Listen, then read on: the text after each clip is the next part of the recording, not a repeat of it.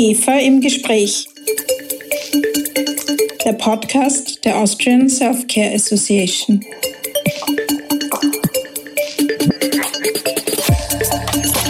Herzlich willkommen bei GEFA im Gespräch, dem Podcast der Austrian Self-Care Association. In unserer neuen Podcast-Staffel dreht sich alles um Trends in der Self-Care und am OTC-Markt. Ich freue mich sehr, dass wieder exzellente Studiogäste unserer Einladung gefolgt sind und uns über die neuesten Entwicklungen am Selfcare-Markt informieren werden. Heute darf ich eine herausragende Kennerin der OTC-Industrie auf der ganzen Welt als Gesprächspartnerin begrüßen. Deborah Wilkes ist sicherlich vielen unserer Hörerinnen und Hörer als Gründerin und Herausgeberin der OTC Toolbox bestens bekannt.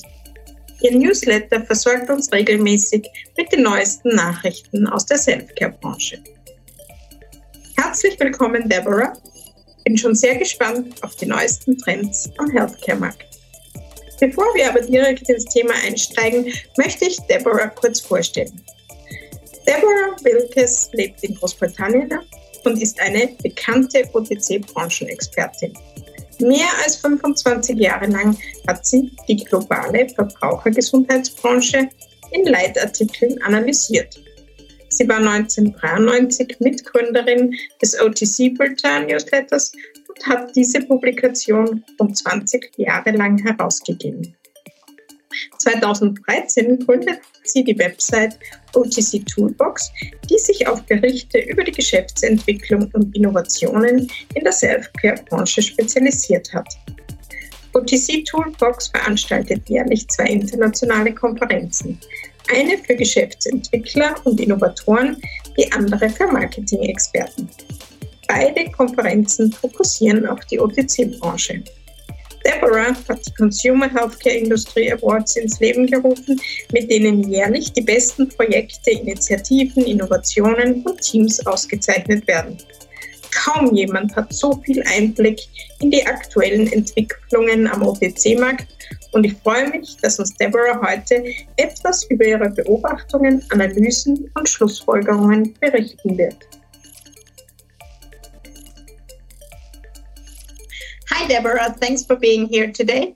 Thank you very much for inviting me to take part, Christina. You're welcome. Deborah, you recently identified and commented on current trends in transactions in the healthcare industry. One of these trends concerns the spin off of the consumer healthcare business at international pharmaceutical companies. Can you tell us more about it? Yes, Christina. OTC Toolbox identified the trends following an analysis of our premium news service and transactions database, and the latter contains details of more than 1,000 consumer healthcare transactions.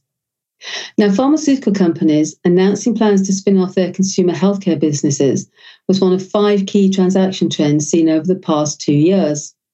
In June 2021, GlaxoSmithKline confirmed plans to demerge its consumer healthcare business in mid 2022. The demerger is now set to take place in July, and the standalone company will be called Haleon. The separation, which will leave GlaxoSmithKline free to focus on its pharmaceuticals and vaccines businesses, is scheduled to take place around three years after GlaxoSmithKline and Pfizer merged their consumer healthcare businesses. GlaxoSmithKline owns 68% of that joint venture, with Pfizer holding the remaining 32%. GlaxoSmithKline's chief executive officer, Emma Walmsley, said the plan was for the separation to take the form of a demerger of at least 80% of GlaxoSmithKline's 68% ownership in that consumer healthcare business to GlaxoSmithKline shareholders. And the plan is subject to shareholder approval. GlaxoSmithKline said shares in the new consumer healthcare business were expected to attain a premium listing on the London Stock Exchange. Now, GlaxoSmithKline Consumer Healthcare is the world's leading OTC company. It generated sales of 9.6 billion pound in 2021, and its power brands include Advil, Centrum, Otrivine, Panadol, Parodontax, Polident, Sensodyne, Theraflu, and Voltaren. GlaxoSmithKline's announcement was followed by news of a proposed spin-off for another of the top five global OTC players. In November 2021, Johnson & Johnson announced plans to separate its consumer health business into a new publicly traded company. That separation is expected to be completed in 18 to 24 months.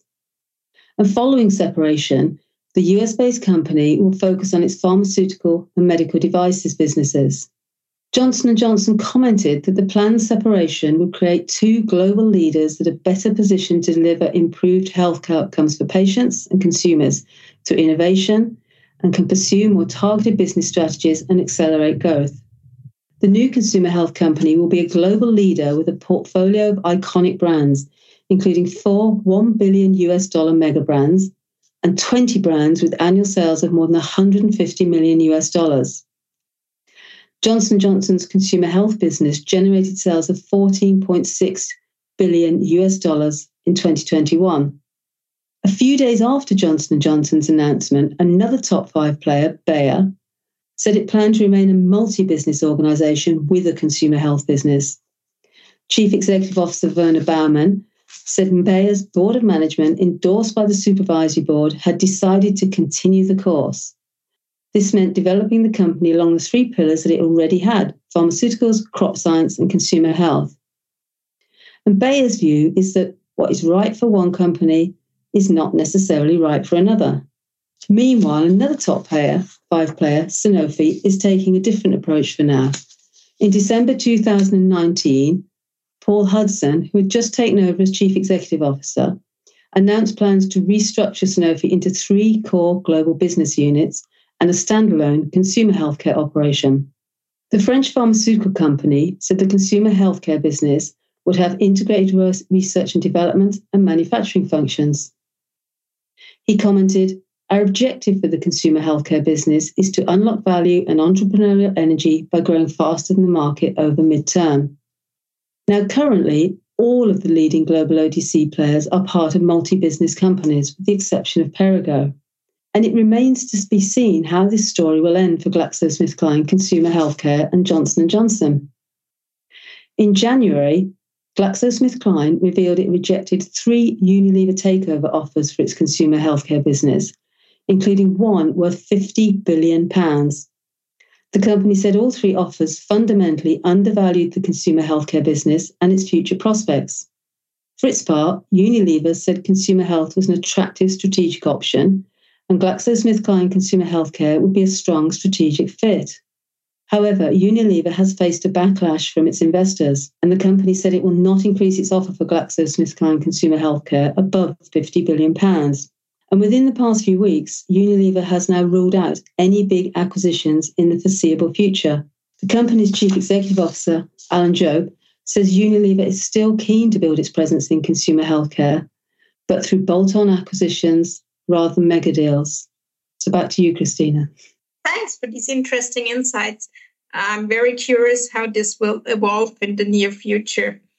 Another trend you've spotted in, is the self care portfolio cleansing. What is happening there, and how are these activities affecting the market, Debbie? Yes, portfolio streamlining by leading global consumer healthcare players is another big trend. GlaxoSmithKline Consumer Healthcare is one of a number of leading global OTC players to streamline its OTC portfolio in recent years. Bayer Consumer Health, Johnson & Johnson, and Reckitt have also been busy streamlining their consumer healthcare portfolios.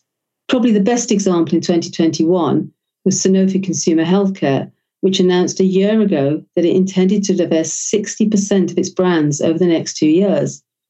The business said the move would reduce its portfolio from more than 250 brands to roughly 100. Julie Van Ongevalle, the worldwide head of Sanofi Consumer Healthcare, said the aim was to reduce the complexity of the portfolio by swiftly divesting tail brands. She pointed out that Sanofi Consumer Healthcare's performance had been impacted negatively by product related issues on many of its tail brands.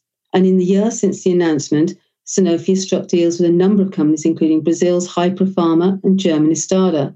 Ongevalle said recently that Sanofi Consumer Healthcare had now divested and pruned 111 non core brands, representing a reduction in brands of 40%.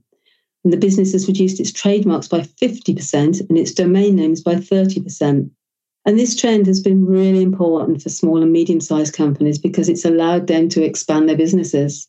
Thanks. These insights into the strategic considerations of OTC companies are really fascinating.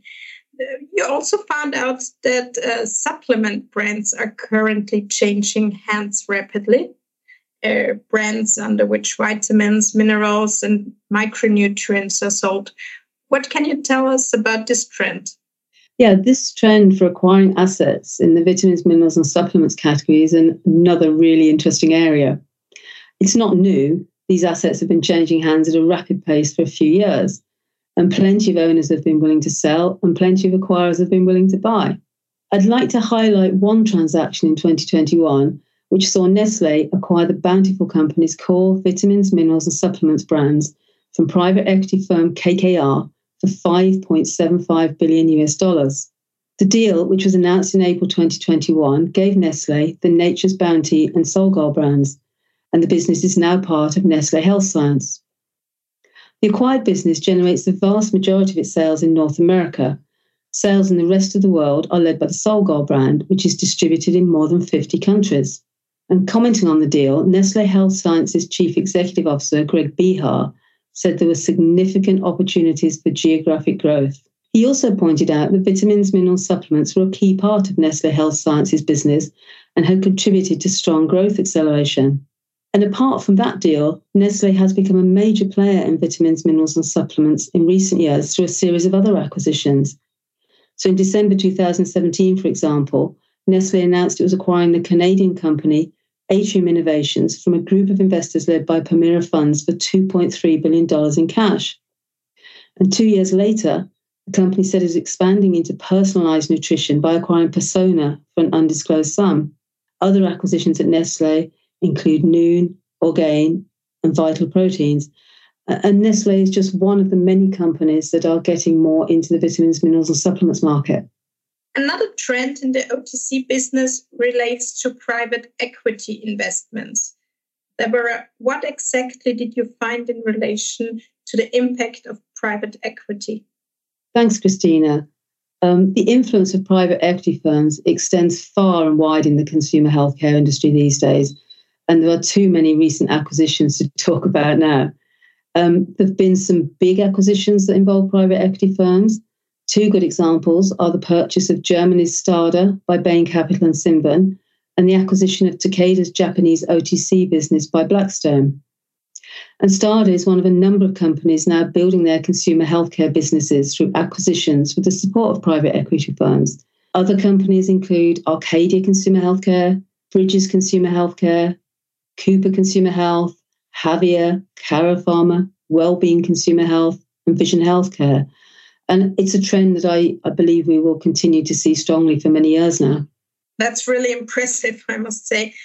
Um, the e commerce trend is also causing a lot of movement. Progress in personalized medicine is advancing at a rapid pace, and technological progress also inspires the self care market to constantly come up with new ideas. To what extent does digitalization in all its forms influence transitions in the international healthcare market?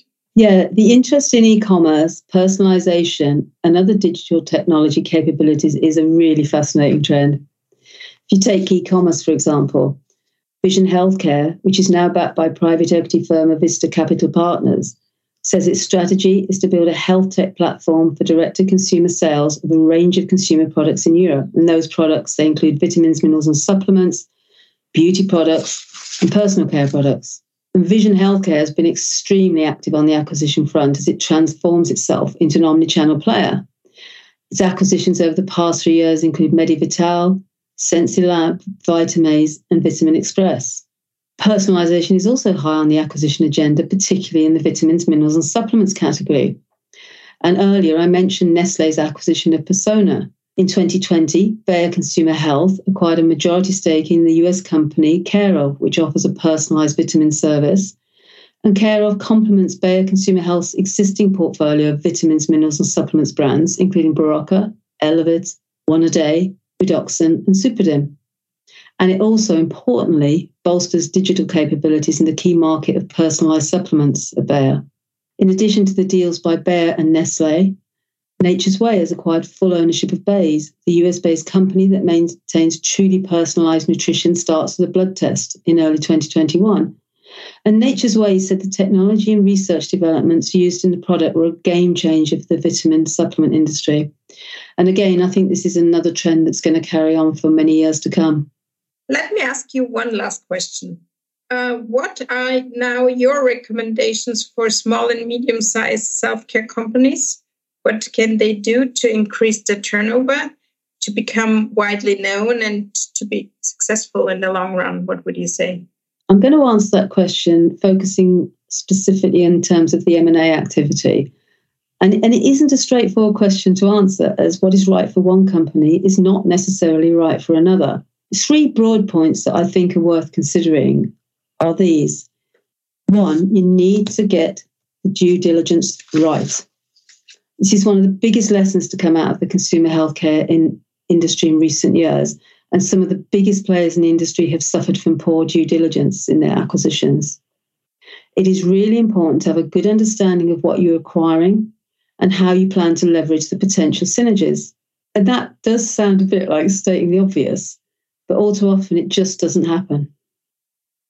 A second observation is really to wait for the right acquisition. Consumer healthcare is a very competitive arena for acquisitions at the moment, and there are a lot of companies seeking acquisitions, and it can be tempting to acquire available assets rather than appropriate assets, as well as feeling under pressure to pay prices that are just too high. You don't have to wait for the perfect acquisitions that may never come along, but it is important to determine your criteria in advance and stick to them. And again, this does sound like stating the obvious, but all too often it just doesn't happen. And the third point is one really about remembering that people are important in all of this.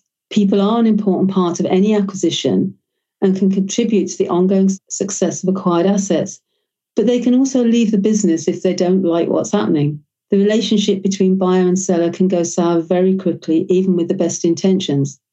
And OTC Toolbox has many news stories about founders remaining with acquired businesses, but then leaving within a few months.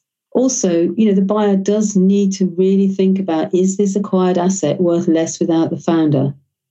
And on top of these three points, one expansion option that we have already talked about is this involvement of private equity firms. And this is proving a successful route for many ambitious consumer healthcare companies. But the way of working may not be right for all consumer healthcare companies. But there is a disciplined approach and access to expertise there that has many advantages. Wow, thanks a lot, Deborah, for these interesting insights. Thanks for being here today, and all the best luck for your coming projects, and hope to see you soon in our next meetings. Thank you very, very much, Christina. It was a pleasure. Liebes Podcast-Publikum, wenn Ihnen diese Folge von IGEPA im Gespräch gefallen hat, dann hören Sie auch das nächste Mal wieder rein und abonnieren Sie unseren IGEPA Podcast. Wo Sie den IGEPA Podcast finden können, auf unserer Homepage igepa.at und auf allen großen Podcast-Plattformen. Danke fürs Zuhören. Ihre Christina Nagele.